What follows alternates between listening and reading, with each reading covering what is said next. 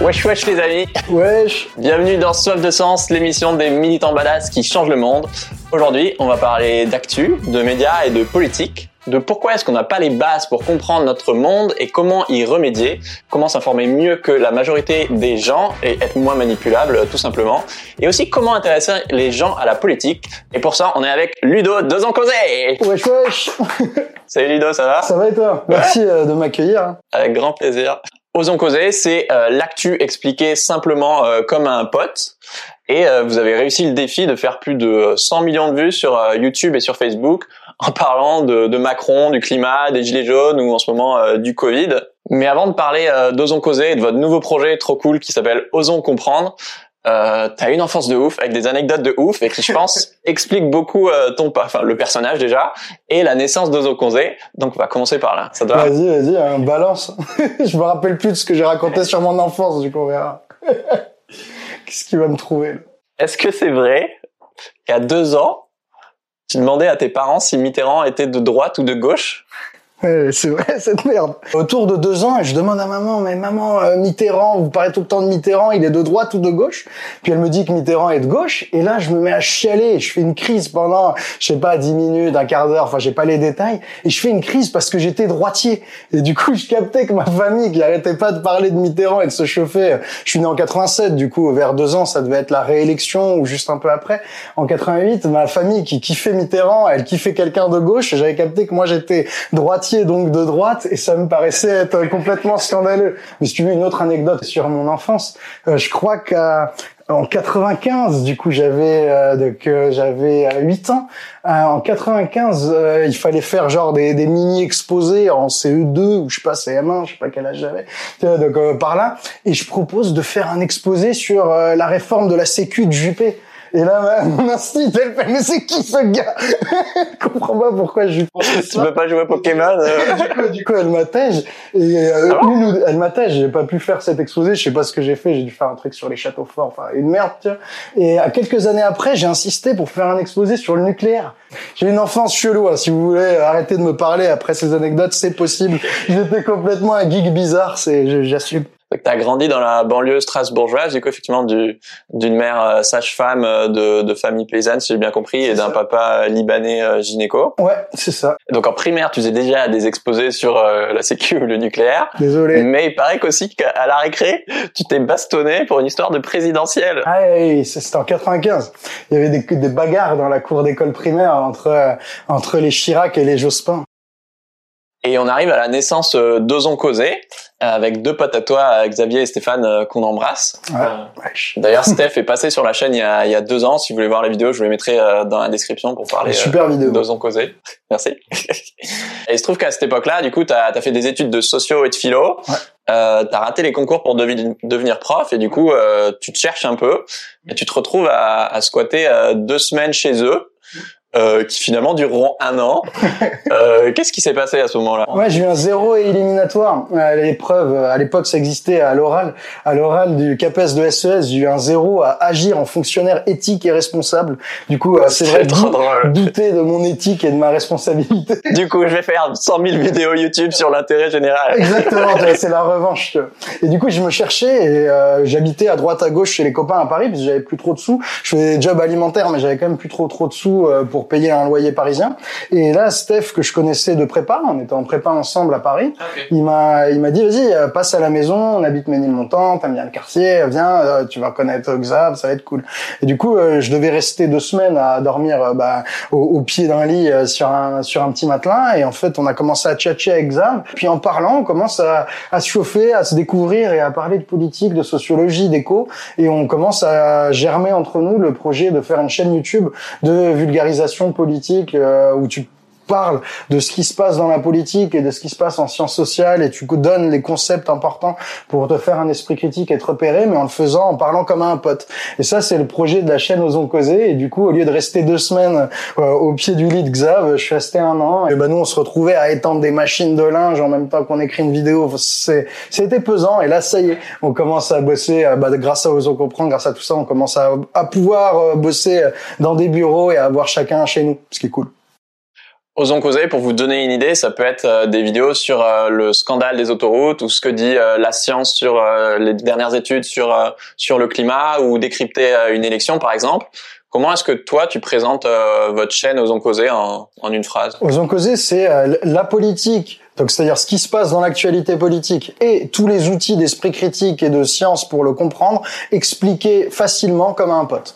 Notre but c'est d'être clair. Du coup, on prend, euh, on prend une actu politique, ou on prend un problème qui se pose à tout le monde, les citoyens, par exemple le climat, euh, bah là le Covid, tu vois, on prend ces problèmes d'actualité ou des problèmes profonds et on essaye d'aller chercher de l'info fiable pour nous faire un avis euh, documenté. Et cet avis documenté, on te le restitue avec toutes les sources en l'expliquant le plus clairement comme un copain, sans jargon, tu vois, bah avec mon phrasé quoi, ça parle plus ou moins normalement. Mmh. Wesh wesh les amis quoi. C'est ça le but. Mais on a arrêté le wesh wesh. Euh, ma meuf, elle m'a dit euh, arrête. Elle m'a fait, elle m'a regardé, elle m'a fait bon, écoute, euh, ça y est, t'as 33 ans. Elle m'a dit non non, arrête. Et du coup, j'ai j'ai écouté ma directrice artistique, mon amoureuse Jaja. Est-ce que pour toi, le but d'Ozokozé, c'est d'expliquer la politique simplement comme un pote ou plutôt euh, d'être un contre-pouvoir en dénonçant les, les scandales et euh, les manipulations euh, politiques notamment Bah les deux, parce que aussi tu vois quand tu choisis sur quel sujet tu t'exprimes, on est un peu obligé de se positionner par rapport à ce qui est important dans l'actu et ce qui est entendu ou moins entendu. Et du coup, c'est vrai que bah, par exemple si tu vas pas parler de la privatisation des routes nationales et de la prolongation des concessions privatisées d'autoroutes pour Vinci, Eiffage, etc.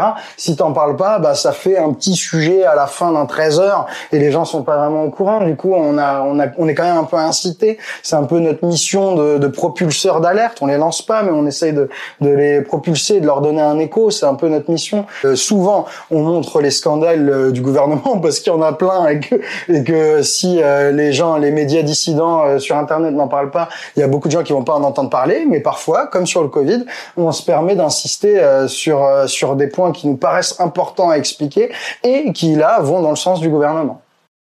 Et au contraire, vous avez justement une méthode euh, scientifique euh, hyper rigoureuse à, à triple croiser les sources, tu as toutes les sources en description, c'est souvent euh, bah, que des sources de qualité.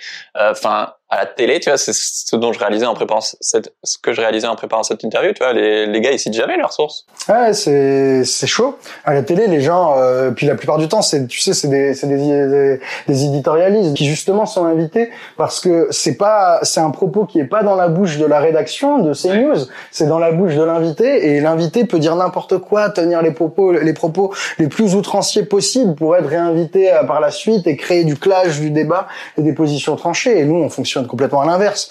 Nous, euh, on a le temps de construire notre propos, on a le temps d'aller examiner les sources, de savoir quelle est la vérité, d'aller critiquer euh, ce que dit plusieurs sources, et on a le temps de restituer notre argumentaire. Et évidemment, c'est cardinal pour nous de mettre toutes nos sources en, en descriptif de la vidéo. Tu sens le bagage de dissertation en, en philo. En... vrai, si t'as le radar pour repérer un sale intello de merde, tu, tu nous, tu nous pointes vite, tu vois. les médias, c'est essentiel pour avoir euh, accès à l'info et pour faire euh, vivre la démocratie. Là, on le voit bien avec la loi de sécurité globale. Bah voilà, ça permet de sortir dans la rue et, de, bah, de changer les choses tout simplement. Mais euh, clairement, je trouve qu'il y a trois, trois raisons de se méfier des médias, trois limites qu'on peut voir en médias, qu'on va voir tout de suite. Ça te va? Ouais, ça me va. Vas-y. Shoot. le premier truc que donc plein de gens n'ont pas conscience, j'ai l'impression, c'est que les médias, enfin, ils ont pas le temps. Dans une rédaction, on n'a pas le temps en fait.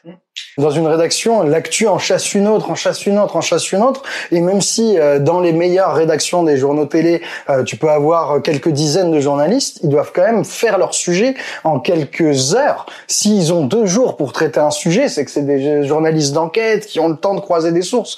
Et du coup, ils n'ont pas le temps de vérifier si l'information est valable, si ça traduit quelque chose de réel, si c'est pas démenti par d'autres euh, déclarations, d'autres études ou d'autres rapports. Et du coup, ils ont souvent pas du tout le temps de traiter euh, l'info correctement. Et euh, il y a de moins en moins de journalistes spécialisés de rubriques. Avant, tu avais un journaliste, le journaliste scientifique, le journaliste société, qui eux étaient hyper formés sur leur thématique, avaient le temps de se faire une culture économique, sociale et croiser les sources. Et du coup, étaient assez coutumiers de leur sujet pour assez rapidement prendre le recul nécessaire pour traiter l'information. Et ces journalistes rubricards, ils ont été été coupé, coupé, coupé par les coupes d'effectifs avec les crises multiples de la presse et les choix des actionnaires et des milliardaires. Du coup, ouais, il n'y a pas le temps ni les compétences pour avoir de l'info de qualité. En tout cas, assez souvent dans les médias. Et en plus, il y a ce biais de, bah, on est un média, donc on veut avoir, euh, on veut être les premiers sur l'actu, avoir une exclusivité ou parler que de la nouveauté et pas forcément de ce qui est important.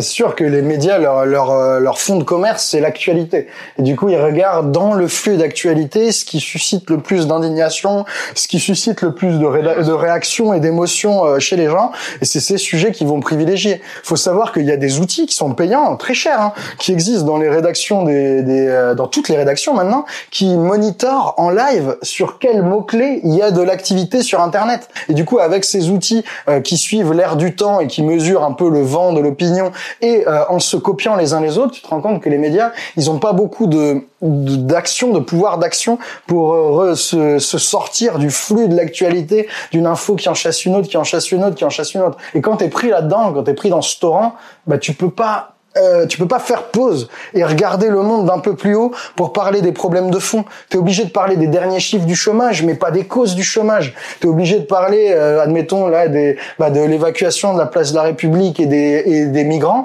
mais tu peux pas parler de pourquoi est-ce que structurellement il n'y a pas de solution de logement pour plein de gens qui dorment à la rue. J'ai l'impression qu'on parle de, de youtubeur en fait, que c'est bah ouais, c'est un business, c'est la course au clic et euh, c'est quoi la vague euh, de buzz sur laquelle je peux surfer. Et, c'est normal, hein, c'est leur métier. Tu vois, c'est des, les médias. Enfin, là, je, je, enfin, tout le monde connaît, je pense, cette citation de Patrick Lelay, à l'époque président de, de, de, TF1, qui dit que leur job, c'est de vendre du temps de cerveau disponible à Coca-Cola. Il dit Coca-Cola, mais c'est n'importe quel annonceur. Le, le job d'un producteur de contenu, euh, qui soit sur YouTube, sur Twitch, sur Instagram, sur ce que tu veux, ou ou à la télé ou un, ou un journal comme Le Monde, son job, c'est de générer de l'attention autour de son produit, de son support, et sur ce support, d'y mettre de la publicité. C'est, le business model de la publicité. Quand c'est ça le business model qui fait tenir les médias, eh bien, faut pas s'étonner que euh, leur incitation soit le clic, le clic, le clic. Et puis après, euh, faut pas non plus euh, trop se raconter d'histoire et dire bou bou bou le clic. Quand tu écris, quand tu proposes ton ton opinion, ton esprit sur Internet, ce que tu veux, c'est que des gens le regardent. Faut aussi pas trop se raconter d'histoire et, et, et les incriminer moralement. Il y a un truc structurel de la course au clic et qui va trop loin dans beaucoup de médias, mais c'est un peu le jeu quand des gens t'as envie d'avoir une audience et... et du coup c'est pas non plus complètement con de regarder ce qui intéresse les gens. Tu vois c'est c'est aussi un marché. Les euh, les, les propos d'actualité ou les propos intéressants c'est un marché où tu as une offre de discours et une demande de discours. Et si la demande du discours euh, c'est actuellement mettons euh, décrypter la loi sur les violences policières regarder où on en est du vaccin Covid si jamais comme nous tu veux décrypter l'actualité politique c'est un peu ta mission de proposer des éclairages pour ces sujets de la première limite des médias, c'est qu'effectivement, ils n'ont pas le temps. Euh, la deuxième, qui est très connue, mais n'empêche qu'on continue à leur accorder énormément de crédibilité, c'est bah, le manque d'indépendance. Il y a 9 milliardaires. Nous à l'époque on avait dit 10 milliardaires, mais on s'était pas rendu compte que Lagardère n'était pas milliardaire. Du coup tu as 9 milliardaires qui détiennent toute la euh, toute la presse, euh, la télé et l'essentiel de la radio en France. Et ça c'est un gros manque d'indépendance et c'est un manque d'indépendance parce que euh, tu les actionnaires et du coup les patrons qui font des choix de euh, quelle va être la ligne éditoriale de la rédaction, quels journalistes on va garder, lesquels on va on va écarter, où est-ce qu'on met les moyens, est-ce qu'on met plutôt les moyens dans des équipes de de marketing pour faire euh, pour faire vivre le média, générer des abonnements ou est-ce qu'on met plus de moyens dans la rédaction, dans l'éditorial? Tous ces choix-là d'actionnaires euh, sont très importants et puis bah vous savez euh, qu'il y a des énormes conflits d'intérêts et ce manque d'indépendance, tu le retrouves aussi dans les business models, ce que j'expliquais tout à l'heure avec la pub et tu le retrouves aussi avec avec les avec la connivence et l'autocensure. C'est comme tous les médias sont sont ont les mêmes patrons qui font donc des patrons de milliardaires du CAC 40 et que ces mêmes patrons imposent le même genre de pattes à chacune des rédactions. Et du coup beaucoup de journalistes n'osent pas euh, avoir des points de vue autres que le point de vue conformiste. Ça te crée une prime au conformisme et à la connivence. Et ça tu le vois avec des Léa Salamé. Les, Léa Salamé quand elle fait son interview de Carlos Ghosn c'est c'est honteux de, de complaisance et de connivence. Et ça ça vient de d'un écosystème médiatique où pour monter on sélectionne des gens qui vont être euh, assez doux penser assez comme le patron pour qu'on puisse inviter les copains du patron sans être euh, sans être menaçant et cette espèce de d'autocensure, d'esprit de connivence et de clan, ça c'est un des gros problèmes du manque d'indépendance des médias et c'est pas directement lié à qui est le patron, c'est aussi un truc d'écosystème. On a sûrement euh, peu de contre-pouvoirs médiatiques. Je suis pas sûr que ce soit que ce soit pour des raisons de qui possède les médias qu'on est nul. Je pense qu'on est plutôt nul à cause de la répression en manif, à cause des lois sur le secret des affaires, à cause d'une configuration qui fait que l'information sort peu et qu'on protège peu les journalistes. Et enfin, la, la, dernière limite et la dernière critique qu'on peut faire en médias, c'est que euh, bah, s'informer n'est pas comprendre. En fait, vous vous dites bah, qu'on a qu'on n'a pas les bases, on n'a pas les bases pour comprendre le monde qui nous entoure, qui est euh, bah, de plus en plus complexe et qui change de plus en plus vite. Ça, ça veut dire quoi? Il y a plein plein d'exemples. Si on parle euh, de l'Union européenne, par exemple, des dettes, euh, du, des critères de stabilité, de, de, du déficit public. Là, un autre exemple, c'était des actus comme il y a du tritium radioactif dans l'eau dans l'eau potable de 6 ou 8 millions de Français. Quand on entend cette info parcellaire, ça fait peur. T'as pas le contexte global. Tu sais pas quelle dose de radioactive de radioactivité est dangereuse. Euh, combien il y avait de tritium effectivement dans cette eau. Est-ce que le tritium dans l'eau était vraiment dangereux? Tout ça, tu l'as pas. Et ça, c'est un des problèmes de ne pas avoir les bases. C'est quand tu n'as pas le tableau complet pour justement nuancer et insérer le fait de l'actualité dans le contexte, tu peux te faire tromper par le euh, par le euh, l'article d'actualité de news que tu as vu passer. Et c'est vrai pour la loi de sécurité globale, c'est vrai pour le tritium dans l'eau, et tu as des, des exemples innombrables de titres d'actualité qui sont trompeurs quand t'as pas le contexte général. Et nous, on a fait Osons comprendre, justement pour prendre, pour faire pause par rapport au flux d'informations et euh, pouvoir avoir le temps de donner toutes les bases, tout ce qu'il faut savoir pour bien se repérer sur chacun des problèmes énergie, climat, euh, bah, radioactivité, euh, politique en France, les institutions, qui a le pouvoir comment, Union européenne, qu'est-ce qu'on peut faire économiquement. Et donner toutes ces bases, c'est donner les ingrédients, les armes, les armes d'autodéfense intellectuelle et euh, on ne dit pas du tout que euh, les journalistes essaient de te manipuler ou quoi. Bien sûr, ça arrive, mais la plupart du temps, bah, c'est aussi potentiellement des gens qui n'ont pas les bases, comme on disait tout à l'heure, parce que personne n'est expert en géopolitique, en finance, en climat, etc. Sure et que bah ouais en plus si t'as pas le temps bah ça arrive super vite de de, de dire des bêtises quoi. ah mais grave grave. Mais euh, surtout que tu que les journalistes se reprennent souvent. Ils reprennent euh, les dépêches ou les euh, ou les articles des autres. Souvent les journalistes c'est pas eux qui choisissent le titre. Dans les rédactions t'as un type dont le métier est de choisir les titres pour à la fois ce qu'ils impriment et sur les réseaux sociaux. Et du coup souvent t'as as, une espèce de, de de chaîne de production de l'information qui fait que les articles de presse sont écrits ou montrés par des gens qui ne savent pas du tout de quoi il parle. Et du coup, si toi, t'es le public et que tu te fais euh, bombarder de 100 euh, millions d'informations sur plein de sujets très très très complexes, eh ben t'as pas le temps de te faire ce de te faire cette culture, de te de t'armer intellectuellement pour avoir l'esprit critique nécessaire pour remettre tout ça dans le contexte. Et nous, comme on est à plein temps, qu'on a le temps, qu'on c'est ça notre métier, de chercher de l'information, de la restituer de manière claire, d'évaluer quelle source est fiable et où en est la science, comme c'est ça notre métier. Nous, on a le temps de, de, de restituer, de,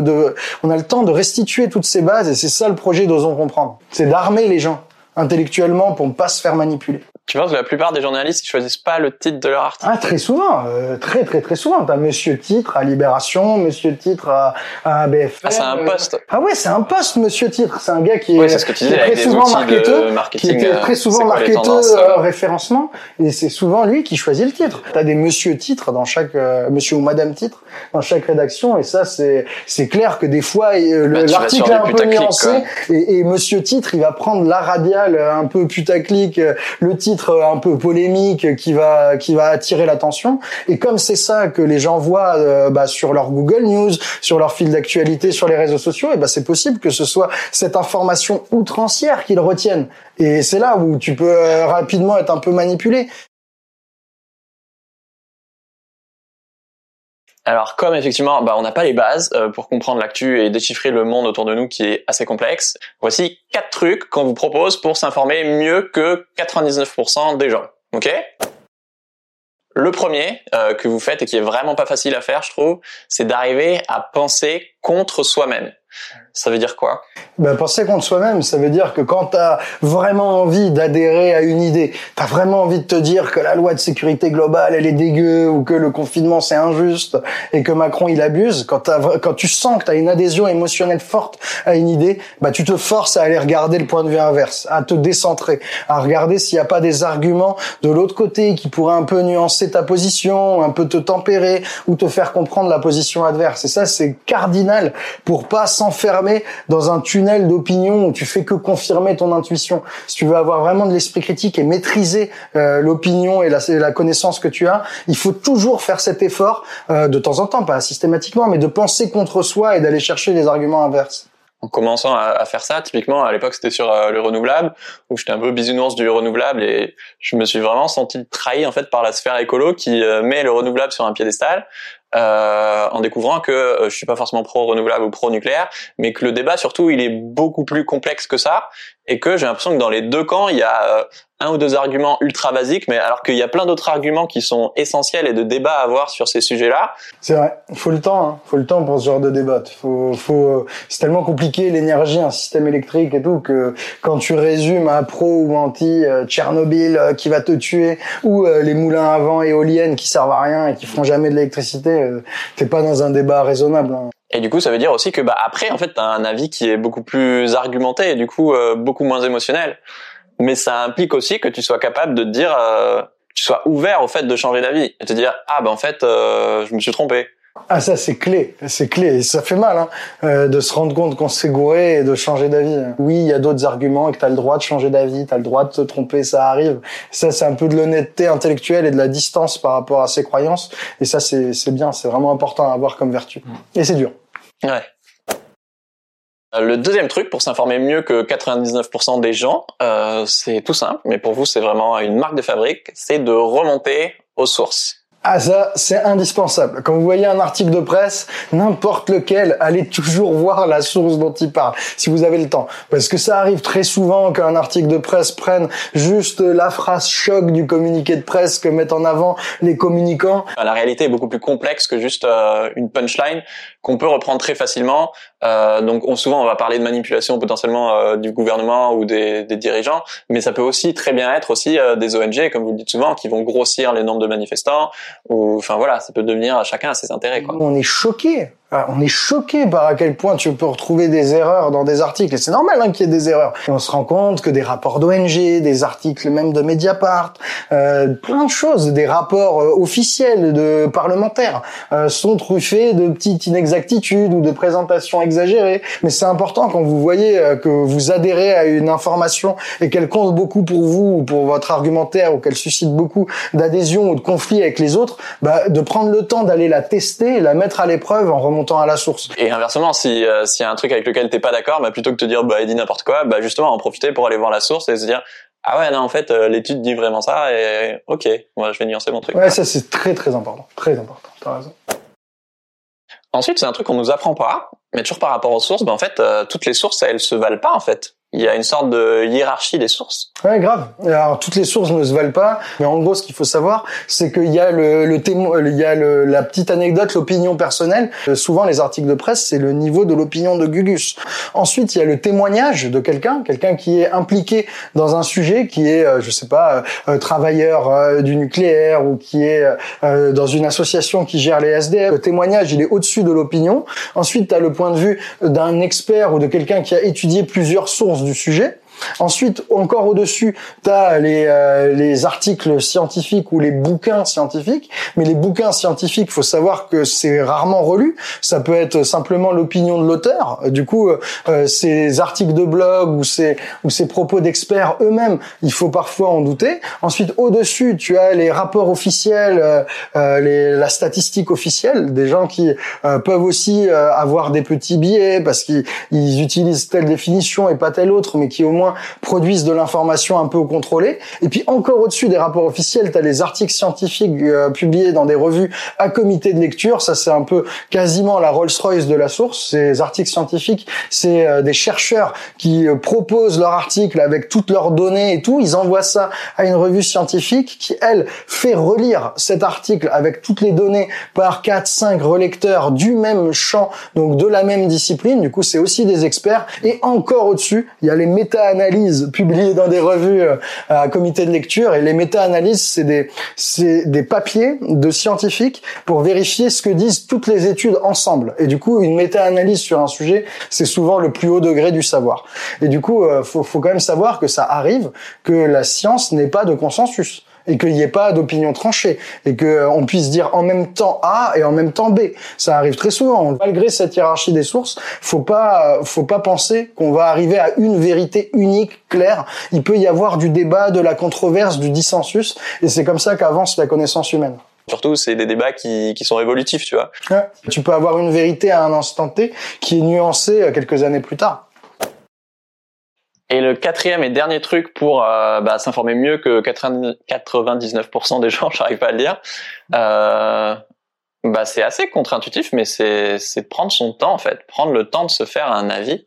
Ouais, ça c'est clair. C'est clair. C'est ça le drame un peu. Même si on a quand même du temps libre, il y a une grosse volonté de comprendre chez tout le monde. Nous, on voit ça dans tous nos commentaires, dans tous les messages. Enfin, les, gens veulent comprendre, veulent prendre ce temps, mais c'est quand même difficile de prendre ce temps sur tous les sujets. Et là où ça devient dramatique, c'est quand les producteurs d'information, les journalistes, euh, télé, radio, euh, papier, quand les producteurs d'information ne prennent plus le temps de décortiquer et de remettre l'information dans son contexte et de et de bah, d'évaluer si elle est vraie ou non. Là, là, on commence à avoir un problème en tant que citoyen. Moi, je suis pas expert de tous les sujets dont je parle, et c'est pour ça que pour moi, c'est important de bah, faire venir d'autres gens qui sont potentiellement plus compétents sur euh, sur le sujet, et surtout d'avoir euh, bah, une attitude euh, basse et de dire bah voilà moi où j'en suis dans ma démarche ou les questions qu'on se pose et pas d'être en mode bah c'est ça la vérité et c'est tout. Tant que tu apportes un minimum de nuances et un et un minimum de, de jugement bah ouais enfin ça ça se voit si t'es euh, honnête intellectuellement, si t'es capable de dire, bah en fait là je me suis trompé, j'ai changé d'avis. Euh.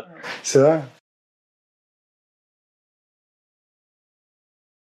C'est pour ça que vous avez lancé un peu le c'est pas sorcier de, de l'actualité qui s'appelle euh, Osons comprendre. Donc c'est des vidéos, c'est l'essentiel en fait pour comprendre l'actu. Donc des vidéos très simples sur un peu les les grands enjeux de, de société, que ce soit sur l'économie, la politique, le climat, etc.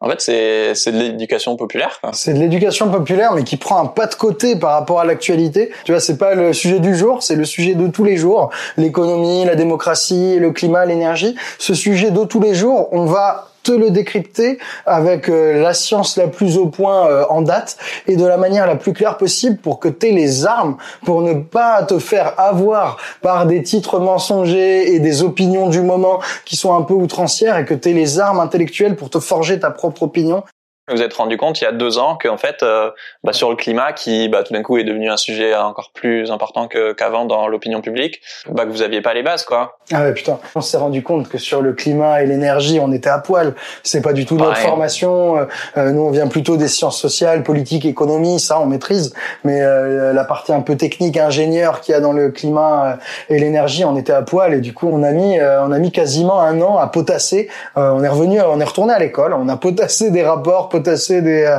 des articles scientifiques pour, euh, bah, pour nous armer. On a appris plein plein de trucs et euh, osons comprendre, c'est un peu, on a fait beaucoup de vidéos sur le climat et l'énergie et c'est un peu le résultat de tout ce procès, de tout ce temps d'apprentissage de plusieurs mois qu'on a fait entre 2017 et 2018. Ouais, donc pour simplifier, euh, votre chaîne Osons causer, qui, qui est gratuite et publique, c'est du coup plus l'actualité brûlante, toujours avec un peu de perspective, oui. euh, enfin un maximum de perspective et un angle bah, aussi couvrir des sujets qui sont pas couverts dans les médias tradis. C'est ça. Et alors que Osons comprendre, du coup, c'est un système d'abonnement à 5 euros par mois, je crois. Mais du coup, ça va être plus euh, aller sur des, voilà, avoir des bases sur des sujets de fond, sur les inégalités, sur effectivement la démocratie, l'Union européenne. Bah, sur Osons comprendre, le pari, c'est qu'en quelques vidéos d'une vingtaine de minutes, tu puisses te faire un avis sur un sujet. On parle du climat, de l'énergie, de l'Union européenne, de la démocratie en France. Mettons la démocratie en France. Euh, personne ne sait vraiment qui a le pouvoir entre le président, le gouvernement, l'Assemblée nationale, le Sénat. On voit pas passer des trucs, des articles, des procédures accélérées, mais on sait pas ce que c'est. Avec Osons comprendre, en quelques vidéos, tu seras armé pour plus jamais te faire bananer par des titres de presse, des annonces des politiciens. Tu sauras comment marche cette république. Eh bien, c'est pareil pour euh, climat, énergie, économie. On va voir la science, on va voir les textes, comment ça marche, et on te le restitue en quelques vidéos de 20 minutes pour que tu te fasses ton avis et que tu te fasses plus bananer.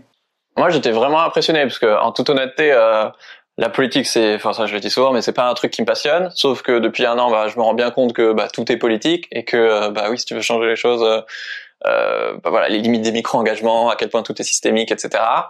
Euh, que ce soit le patriarcat, le capitalisme, l'antispécisme, etc. Et du coup, je, je freinais un peu des deux pieds pour aller regarder des vidéos de 30 minutes sur bah, le nucléaire, le fonctionnement de l'Union européenne ou des trucs comme ça. Et en préparant l'interview, du coup, je, bah, j'étais obligé de me plonger dedans. Et c'était trop bien. Enfin, ah, franchement, euh, chapeau. Enfin, la capacité de vulgarisation, un truc qui, moi, je trouve chiant à mourir, là, je kiffais regarder les vidéos ah, et tu te sens hein. vraiment plus intelligent après, quoi. Mais ton climat, énergie, c'est des trucs compliqués. T'as aucune connaissance, tu peux cliquer play sur la vidéo et on va te parler en langage simple avec des mots simples pour que tu arrives à comprendre où on en est du réchauffement climatique. Est-ce qu'on va plus vers les euh, 4 euh, degrés, 5 degrés, 3 degrés, 2 degrés, tous ces trucs-là, on va te le montrer avec des mots simples. Et c'est ça un peu notre jeu et c'est cool que tu nous dises que ça que ça marche, que euh, qu'on arrive à être compréhensible, clair et intéressant et en plus, là, maintenant, on bosse avec des monteurs qui sont géniaux. Nos vidéos, elles sont de plus en plus belles. Et du coup, euh, franchement, n'hésitez pas à faire un tour. Vous allez euh, apprendre plein de choses sur des, sur des sujets qui, en fait, nous maîtrisent nous-mêmes parce que nous, on est pris dans euh, l'Union européenne, les problèmes climatiques, économiques, la politique. C'est, si on les maîtrise pas, c'est des sujets qui vont nous maîtriser pour nous. Ils vont se charger de nous maîtriser nous-mêmes.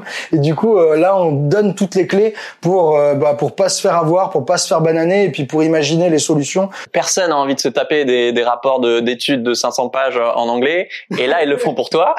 Alors ça veut pas du tout dire qu'il faut leur donner le bon Dieu euh, sans confession et qu'il faut pas être critique comme avec n'importe quel média en fait. Mais là du coup c'est trop bien fait parce que dessous tu as les points clés, tu as les sources tout de suite et du coup tu peux checker en même temps. Euh, bah voilà dès que tu as envie de creuser un truc. Et puis en commentaire on a une communauté de dingue. Tu as des gens super informés qui apportent des informations de ouf en commentaire. Donc si ça vous intéresse, je vous mets le lien de d'Ozo évidemment, mais aussi d'Ozo Comprendre euh, en description. Allez, faire un tour. Le premier mois est gratuit, vous pouvez regarder tout le catalogue, voir si ça vous plaît, euh, ça coûte rien. Du coup, n'hésitez pas. Pourquoi la politique, c'est chiant? Et comment la rendre sexy? C'est simple. C'est t'as l'impression que c'est du bla bla bla bla de gens qui parlent parlent parlent pour pas faire grand chose et euh, mettre en scène leurs oppositions. Et du coup, euh, du coup, c'est dur de faire plus chiant que des gens qui sont sûrs d'eux, qui parlent de choses qui n'ont pas de conséquences. Du coup, euh, je comprends pourquoi c'est chiant. Et comment la rendre sexy, bah, c'est de montrer, de, de, de montrer à tous qu'on peut améliorer notre vie on peut, euh, tu vois, avec la politique, tu peux euh, changer euh, les impôts. Si tu changes les impôts et que tu fais payer les millionnaires, les milliardaires, que tu arrêtes l'évasion fiscale, si tu fais vraiment ça, eh ben tu peux baisser la TVA, tu peux mettre des subventions pour pour que chacun puisse très très vite changer sa bagnole et ou changer sa chaudière. Tu peux rénover les bâtiments pour que tout le monde pour arrêter les passoires thermiques, pour arrêter l'humidité dans les apparts, pour que les gens n'aient pas des factures de chauffage qui explosent. Tu peux soutenir euh, des associations. On n'est pas obligé de tolérer 12 euh, millions, enfin je sais pas 300 000 SDF et je sais pas combien de migrants qui, qui dorment dans la misère absolue. Et ça, la politique, ça, te, ça nous permet ensemble de d'améliorer notre vie. du coup, je pense que c'est sexy la politique quand tu te rends compte de ça et que tu te places dans un mouvement euh, collectif, parce que ça marche jamais tout seul la politique. Tu te places dans un mouvement collectif qui qui va vers le mieux et qui va et qui qui porte et qui essaye de pousser une amélioration de ton mode de vie. Et c'est ça tout le truc chiant, c'est que t'as des gens qui, qui sont vraiment enthousiastes euh, authentiquement par le côté sexy de la politique, de je veux améliorer ma vie, on peut faire mieux, on n'est pas condamné à vivre dans un monde avec des SDF, avec euh, bah, tous les problèmes qu'on connaît. On n'est pas condamné à ça. Il y a des gens qui sont authentiquement motivés et qui rentrent et tu les vois périodiquement se faire éteindre par euh, la guéguerre ou ou le système un peu verrouillé qu'on a. Et du coup, du coup, faut faut garder la, faut garder le, le bâton, faut garder la foi et garder la flamme. Et euh, du coup, euh, enthousiasmez-vous et, euh, et, et, rendez-vous compte de d'à quel point on peut vivre dans une dans une dans un meilleur monde, dans une meilleure France, dans une meilleure terre. Tu vois, on n'est pas la, la vie comme elle est, là, tout ce qui va pas en vrai, si on décidait ensemble, on pourrait faire mille fois mieux.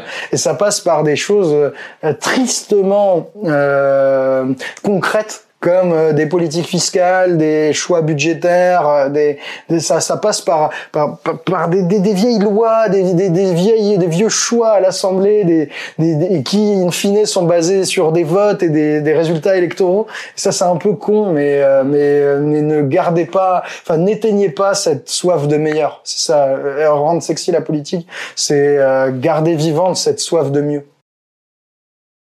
Ouais, je trouve que tu soulignes deux trucs euh, hyper intéressants. C'est que un, on, on, mesure très peu à quel point ça a un impact direct et réel dans tout, bah, dans toutes nos vies, quoi. Et aussi, ce que tu dis, que je trouve ultra intéressant, et c'est marrant parce que je me faisais la réflexion euh, hier soir, à quel point, à partir du moment où on croit que les choses ne peuvent plus s'améliorer, euh, bah, on a perdu en fait. C'est foutu. Et en même temps, bah, comme tu dis, quoi, les choses pourraient très bien être différentes. Il y a des pays où euh, il se passe des, des, choses de ouf, où tu as de plus en plus de démocratie, euh, euh, qui, qui, écrivent leur propre constitution, où tu as euh, une vraie égalité euh, femmes-hommes, où tu as une éthique des, des, des fonctionnaires et, et des, dirigeants. Bah voilà, dès qu'ils font un petit écart, et eh ben ils, ils démissionnent eux-mêmes de leur poste. En fait, c'est possible quoi de d'avoir un autre monde. Faut pas se résigner dès qu'on accepte que bon bah c'est comme ça, de toute façon on peut rien faire. Dès qu'on accepte ça, on est foutu. C'est là où la politique s'éteint. Et du coup, la rendre sexy, c'est garder cette soif euh, de mieux. Et ça je trouve trop intéressant, c'est qu'effectivement, si on est des millions à s'intéresser à la politique, bah c'est ça qui, qui fera vivre la démocratie et qu'on se fera plus marcher dessus et que bah qu'on aura un pays qui ait des modes de vie qui, qui ressemblent à ce qu'on veut vraiment. Alors on sera sûrement pas tous d'accord, mais ce sera pas une minorité oligarchique qui prend les décisions pour tout le monde, quoi. Tout à fait, tout à fait je vais avoir pas mal de commentaires là-dessus sur la vidéo et c'est un truc que j'ai trop envie de vous demander. Euh, au début, vous étiez euh, très catalogué euh, chaîne militante euh, d'extrême gauche. Et maintenant, j'ai l'impression qu'il y a eu un virage et que vous êtes toujours engagé, toujours militant, mais qu'il y a un vrai souci effectivement de de vérité, de, de discours scientifique qui était déjà là avant, mais encore plus. Est-ce qu'il y a, il y a eu une évolution euh, bah, c'est Osons Comprendre. Euh, avec le projet Osons Comprendre, on s'est retrouvé à faire une vidéo par semaine euh, froide, détachée de l'actualité, didactique et, et 100% basée sur la science. Et du coup, tout ça participe de, de ce petit changement de cap éditorial de la chaîne où euh, on n'est plus strictement scandale mais argumenté. On devient aussi euh, euh, vulgaire scientifique généraliste sur la politique. Après, euh, faut pas perdre de vue que même si la vérité peut se trouver une fois dans un camp, une fois dans l'autre, la politique c'est quand même la confrontation entre deux visions du monde et le choix collectif. Et du coup, tu as quand même des visions du monde qui s'affrontent. Et même si nous, dans notre traitement, on a pu euh, euh parfois, euh, enfin souvent même, faire des vidéos euh, opposées au bloc au pouvoir Macron ou avant François Hollande, parfois on a pris plutôt leur défense, mais ça veut pas dire que ça gomme et qu'il n'y a pas de confrontation. Comment est-ce que ton rapport aux politiques il a évolué? Euh, bah déjà euh, la gauche a disparu. Ça c'est quand même une bonne évolution. Je me suis rendu compte euh, enfin François Hollande et le parti bonne socialiste. Une grosse évolution une évolution positive. Non non une grosse évolution euh, c'est c'est il y a eu tout un moment où, où un camp politique a, a disparu complètement éclaté où les où les étiquettes ne voulaient plus rien dire ce qui ce qui a quand même pas mal bouleversé le petit enfant qui parlait de Mitterrand droite et gauche que j'étais à deux ans. Parce qu'au début effectivement t'es passé par les partis et t'en es un peu revenu et après, maintenant, effectivement, vous bossez plus sur euh, le terreau d'idées sur lequel euh, le débat public va avoir lieu. Et je me demandais si aussi peut-être ça avait changé avec euh, Bon, au début, vous, avez beaucoup décollé avec, euh, avec Nuit debout, que vous avez vachement soutenu, mais aussi avec, euh, bah, je sais pas, les mouvements climat, les gilets jaunes, euh, etc. Ah oui, oui, oui, c'est oui, t'as as totalement raison. Les, les gilets jaunes, c'était quand même un surgissement assez difficilement prévisible et hyper revigorant, génial à, à vivre dans mon rapport à la politique. Voir des citoyens souvent un peu éloignés des centres-villes, des lieux où se font, se blablatent euh, les discours et les partis politiques dominants euh, faire irruption dans la vie politique pour exiger de l'égalité et euh, de la justice sociale, fiscale, écologique. C'était c'était un truc de malade.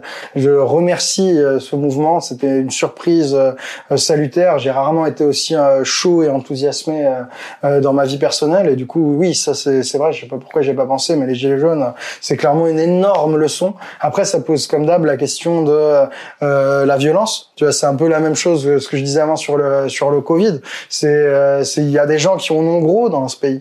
Et, euh, et c'est très intéressant euh, de se rendre compte que le pouvoir y est complètement fermé. Et du coup, ouais, j'ai été impressionné par les gilets jaunes. Et je pense qu'il faut, euh, il est vraiment important qu'enfin le peuple se fasse entendre, parce que euh, on va pas, euh, tout le monde ne va pas encore tenir 5, 10 ans comme ça. Ça va vraiment craquer. Des esprits vont craquer, vont commencer. À, ça va être insupportable pour de plus en plus de gens dans notre pays. Et ça, ça me touche. Est-ce qu'on peut vraiment débattre aujourd'hui? Est-ce que ça existe les espaces de débat où euh, les gens arrivent en se disant OK, peut-être que euh, je vais changer d'avis. Euh, en tout cas, c'est je me laisse la porte ouverte. Quoi. Tu veux dire entre les intervenants d'un débat filmé ou tu veux dire le grand public? Euh, quelqu'un. Euh, je pensais plus dans les médias, effectivement. Parce que dans les médias, c'est assez difficile puisque chacun est invité en vertu de sa qualité de défenseur de l'opinion A ou de l'opinion B. Et du coup, euh, généralement, ils ont aucune envie de changer d'avis. Ils sont même, ils sont même invités pour faire le catch et pour et pour montrer le, le, meilleur des accords, le plus violent, le plus virulent, le mieux argumenté et soumettre la position de l'autre. Du coup, dans les médias ou même dans les tables rondes, c'est assez rare tu vois. Euh, parce que tu as deux manières de construire un plateau hein. tu as les plateaux euh, catch et tu as les plateaux de connivence où tout le monde est ami et où on te et on te dit que c'est formidable. Mais tu peux avoir un troisième plateau où tu as des gens qui ah, vont vraiment débattre d'idées et ah, ouverts à des avis nuancés c'est assez rare. Et du coup on, on, se dit que pour créer du débat de la de la progression intellectuelle ensemble il faut partir d'un problème pragmatique à gérer parce qu'autant on peut s'écharper des années à l'infini sur euh, quelle est la vraie religion, comment est le bon Dieu, quel est le sexe des anges, parce que c'est des problèmes abstraits. Mais si toi et moi là, il y a une fuite d'eau et que le plafond il commence à couler, eh ben on a un problème pragmatique et on aura beaucoup plus de raisons euh, de s'accorder parce qu'il y a des solutions qui marchent et qui marchent pas. Et du coup, on, on commence à imaginer, à proposer euh, sur internet des réflexions à partir de problèmes pragmatiques. Et je pense que c'est comme ça que les gens arrivent à débattre, parce que si tu débats dans l'abstrait et les principes, souvent c'est du clash clash euh, et, c'est difficile d'en sortir. C'est comme si je te dis, t'es euh, le PSG et je suis l'OM. on va faire quoi je veux dire, on est obligé de pas être d'accord vu qu'on n'a pas le même maillot. Euh, tu vois. Et du coup, c'est terminé. À partir du moment où t'es invité avec la casquette, euh, t'es de droite, je suis de gauche, ou euh, nucléaire, renouvelable, ou euh, pro, enfin islamophobe versus anti-islamophobie. Enfin, vous déclinez ça comme vous voulez, mais à partir du moment où t'es invité avec ta casquette, c'est quand même assez chaud de dire ah oui, en fait, t'avais raison, frérot. vive la vie. Filme ta casquette. les, les gens viennent pas avec cet état d'esprit. Ils viennent plutôt avec l'idée de pas se faire coincer, d'aller coincer l'autre. Et ça, c'est pas fécond. Mais après, peut-être que là, c'est quand même un truc à nuancer. Moi, je pense que ça saoule les gens, les spectateurs. que C'est assez stérile et fatigant de voir de la confrontation, mais en même temps, voir de la confrontation, ça te fait réfléchir. Mais non, c'est dur le débat, c'est dur.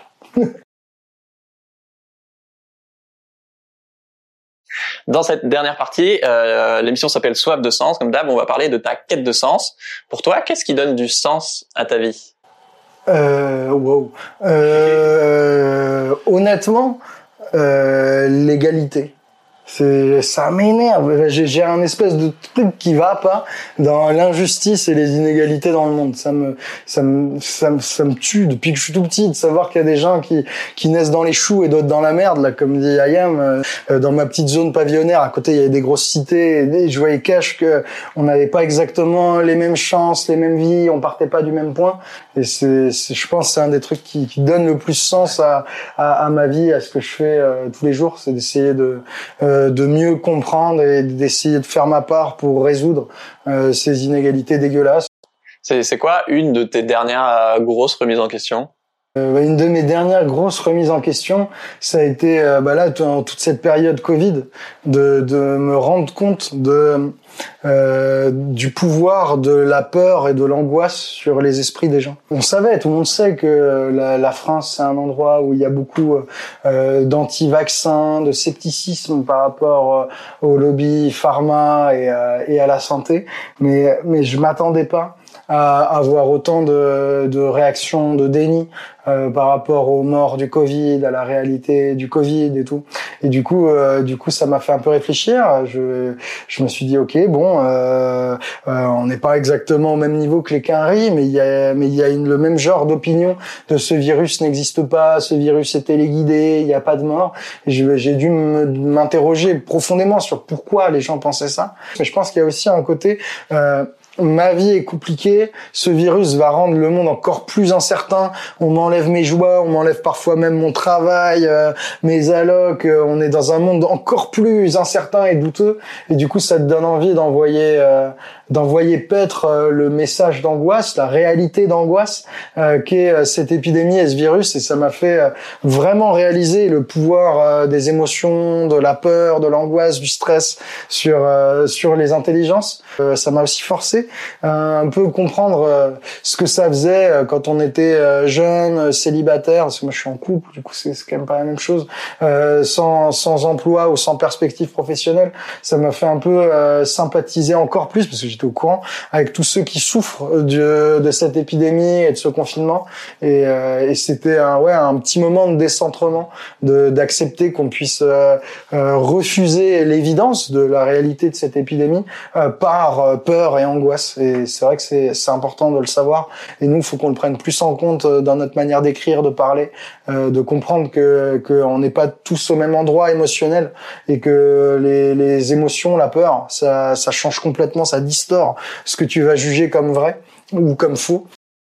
Est-ce que tu as une question que tu veux leur, poser euh... à laquelle ils répondent en commentaire? À quel point et comment pensez-vous que le changement euh, dans notre société et le changement collectif passera par votre action? Ben Moi, je vous en pose une deuxième, va C'est quoi, euh, c'est quoi ton rapport à la politique? Ça c'est proche, c'est pas. Bah, prenez la sienne, c'est peut-être plus simple. Si t'as kiffé cet épisode, bah, je te conseille vraiment de regarder les autres épisodes. Voilà, il y a, y a, eu Pablo Servine sur l'effondrement, il y en a eu plein d'autres sur la santé, etc. Euh, merci beaucoup Ludo. Allez vous abonner à Osons causer. Je vous mets le lien d'Osons comprendre en description. Et à la prochaine. Ciao. Ciao les copains.